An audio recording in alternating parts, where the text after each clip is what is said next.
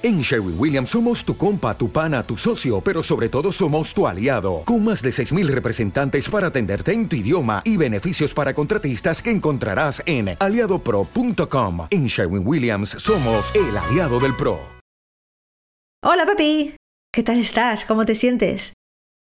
Bueno, no sé si tú ya sabes que soy una lectora voraz, me encanta leer y en el canal de Instagram si aún no te has unido, te invito a que lo hagas después de que escuches este podcast en Pepis Club, preguntaba, o mejor dicho, primero mostraba que me había, leído un libro, Quién se ha llevado mi queso, y que veía que se podría extrapolar muy fácilmente al tema de la salud, al tema del cáncer de mama. Es decir, el queso como la salud. Y entonces pregunté en el canal, oye, ¿os interesa que haga un resumen en el podcast de este libro y así os hago en llegar mi reflexión y los aprendizajes del mismo. Y la verdad es que súper contenta porque un montón de vosotras participasteis y la respuesta por goleada fue que sí, que os interesaba. Entonces yo aquí lo único que hago es cumplir órdenes con mi mapita mental del libro, ir contando lo mejor que pueda la narración de este pequeño gran libro, porque es un libro pequeñito en cuanto a tamaño, se lee muy rápidamente, se lee muy fácil, son 100 páginas con letra grande, y al mismo tiempo encierra una gran lección, que es la que quiero compartir contigo. Así que bueno, espero que te guste tanto como a mí y que, ¿por qué no?, podamos reflexionar en Instagram acerca de él. Venga, vamos al lío. Este libro en cuestión se llama, como te digo, ¿Quién se ha llevado mi queso? Cómo adaptarnos a un mundo en constante cambio. Y su autor es Spencer Johnson. Bueno, pues como te decía, es un libro, mira, para que lo escuches, las hojitas, de 100 páginas o poco más de 100 páginas. A ver, abro el libro, lo tengo aquí conmigo, 106, letra grande, incluso con dibujos, así que es muy sencillito, pero encierra grandes lecciones. Y es lo que justamente vamos a ver ahora. Cojo mi mapa mental, venga, voy ahí y voy a darle. Primero, como si te estuviera contando un cuento. Mira, una narración bonita.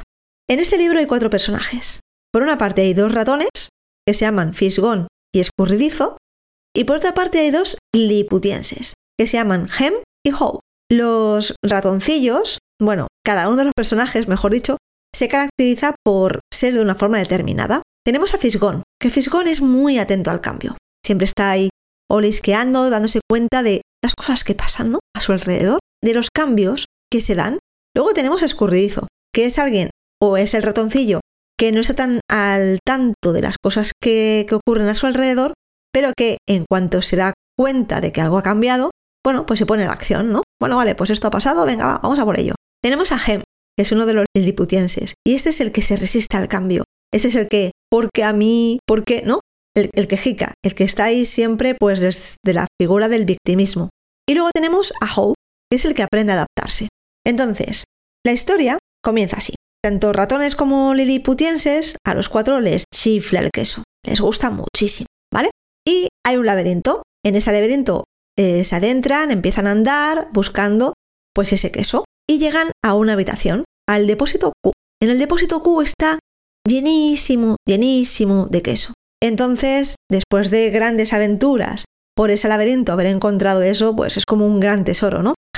Gem recordad, el victimista, el víctima, dice, bueno, ya por fin, ¿no? Hemos llegado a lo que nos merecemos porque hemos trabajado mucho para conseguir esto. Tal que Hem y Howe continuamente estaban pues, pues, comiendo y viendo un poco la vida, ¿no? Así un poquito a gustito.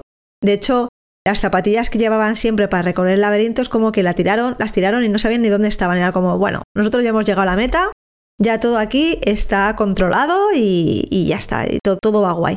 Y los ratoncillos, sin embargo, siempre llevaban las zapatillas atadas al cuello por si tenían que hacer algún cambio. Y además, Fisgón siempre estaba atento al depósito y Escurridizo, pues eso, pasando la acción. ¿Qué ocurrió una de las mañanas? Que cuando van a llegar al depósito, el queso ha desaparecido. Hay trocitos de queso que están enmohecidos, pero la mayor parte del queso, el que se puede comer, pues no está. ¿Qué pasa? Fisgón se había ido dando cuenta de que el depósito estaba cambiando y de hecho le había dicho a Escurridizo, no pierdas el detalle de las zapatillas porque en un momento dado, de un día para otro, quizá nos tengamos que ir de este depósito a experimentar por otro lado del laberinto. Sin embargo, Hem y Howe estaban ahí, pues ya está, más anchos que largos que se dice, ¿no? Les faltaba el coco y la hamaca. Pero vamos, que era llegar, disfrutar, sin moverse, como que era un derecho adquirido el que tenían. Cuando llegaron a ese depósito y no había queso, Fisgón escurridizo rápidamente se pusieron las zapatillas y se fueron al laberinto a buscar otros depósitos. Sin embargo, Hem y Howe se quedaron primero quejándose, ¿no? Porque a mí, ¿cómo nos ha podido pasar esto? ¿Quién habrá sido? ¿Es que no nos merecemos haber perdido el queso? ¿Es que cómo nos puede pasar esto a nosotros? Con lo buena gente que somos, con lo que hemos trabajado, con, ay madre mía, ¿no? Y así se pasaron las semanas. Howe empezó a darse cuenta de que la solución no era quedarse en la queja, sino que tenía que empezar a hacer algo, hacer algo diferente, a cambiar, ¿no? Hem, sin embargo, pues por más que intentaba saber por qué había llegado a ese momento, analizaba, analizaba, estaba en la queja y estaba en la inacción.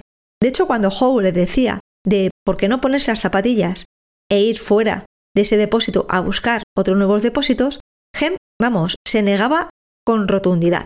Él estaba en su zona de confort, aun estando mal, estaba en su zona de confort, porque primero era lo que conocía, no quería ir al laberinto, que estaba inexplorado, que, bueno, seguramente le iba a requerir mucho esfuerzo, y prefería quedarse ahí, en la queja. Y aquí hay una frase muy buena en el libro, que ya he apuntado, que es que si no cambias, si te quedas ahí en la inacción, lo que te puede pasar es que te puedes extinguir. Mientras Gem estaba ahí, ay, ay, ay, pobrecito de mí, Poe, como te digo, empezaba a despertar. Y decía, oye, sí, el laberinto es verdad que es inexplorado, el laberinto está oscuro, además voy a tener que ir solo porque no es tan fisgón y escurridizo que se han ido, y tampoco Gem me quiere acompañar, pero ¿qué haría si no, tuviera miedo? Y entonces se puso en movimiento, porque él pensó, si yo me quedo aquí, lo normal es que me quede como estoy, es decir, las cosas no van a ir a mejor. Sin embargo, si me pongo en movimiento, quizá, ¿por qué no?, pueda conseguir llegar a otro depósito lleno de queso. Aprendió una lección, que era anticiparse al cambio, es decir, todo el cambio es constante, es lo único que hay constante en la vida el cambio.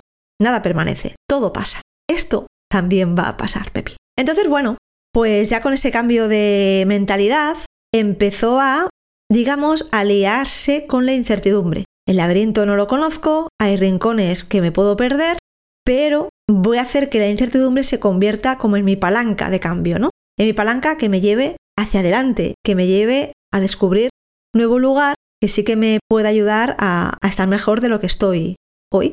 También empezó a visualizar y se empezó a visualizar encontrando otro depósito lleno de queso y comiendo y disfrutando ese manjar. Se dio cuenta otra lección que cuanto más se desapegaba de lo conocido, de lo antiguo, de lo que quedaba atrás, y más ponía el foco en lo nuevo, pues se encontraba como con más ilusión, más lleno de energía, con más proyección en su vida.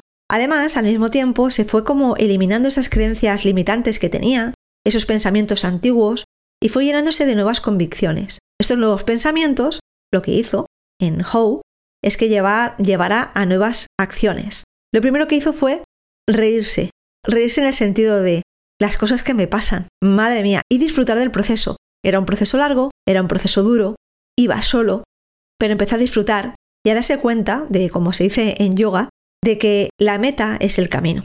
Este cambio con esos nuevos pensamientos, esas nuevas acciones, lo que le llevaron fue a nuevas oportunidades. Él fue escribiendo mensajes en los muros de todas las lecciones que iba aprendiendo. Lo iba escribiendo todo también para ver su progreso.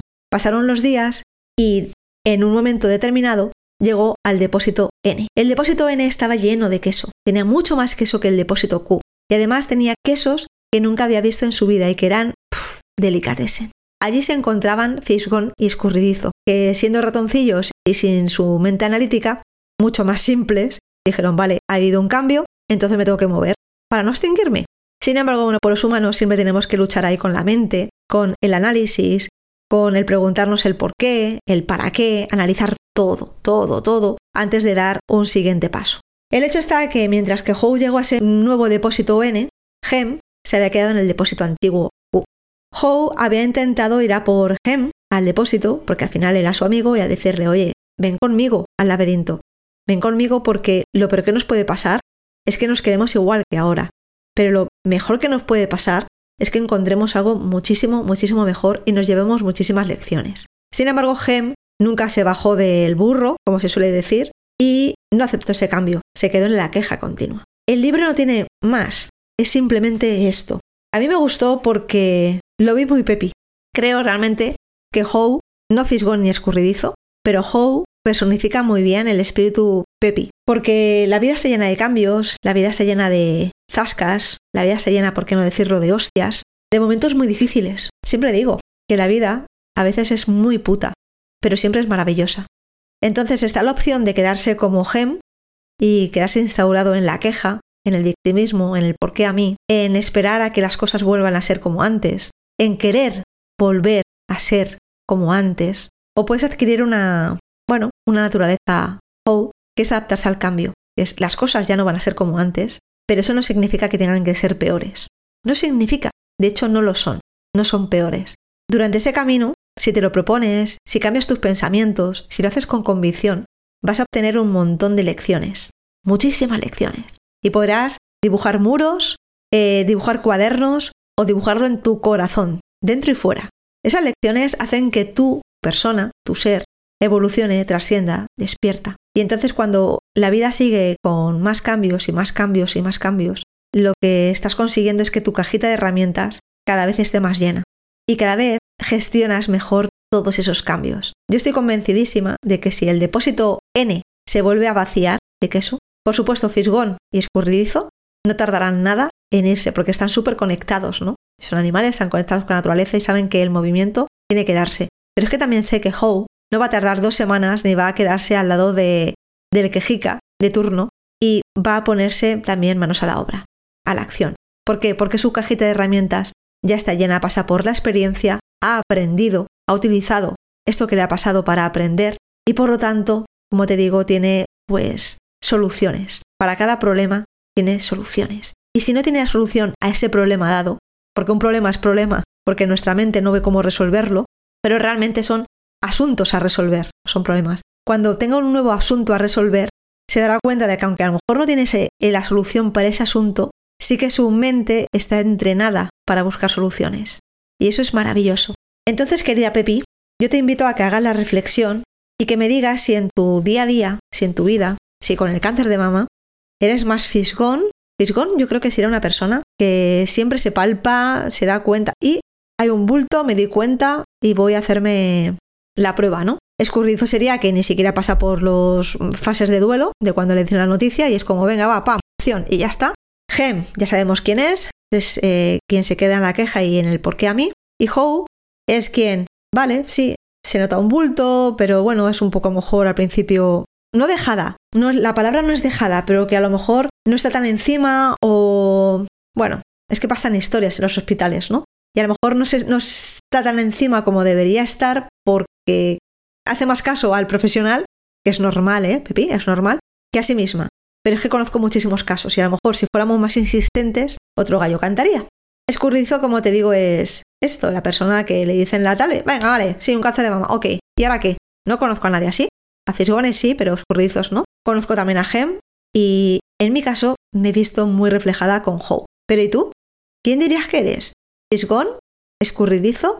Gem y Howe, con el cáncer de mama, ¿vale? Y en general, en tu vida, ¿quién eres?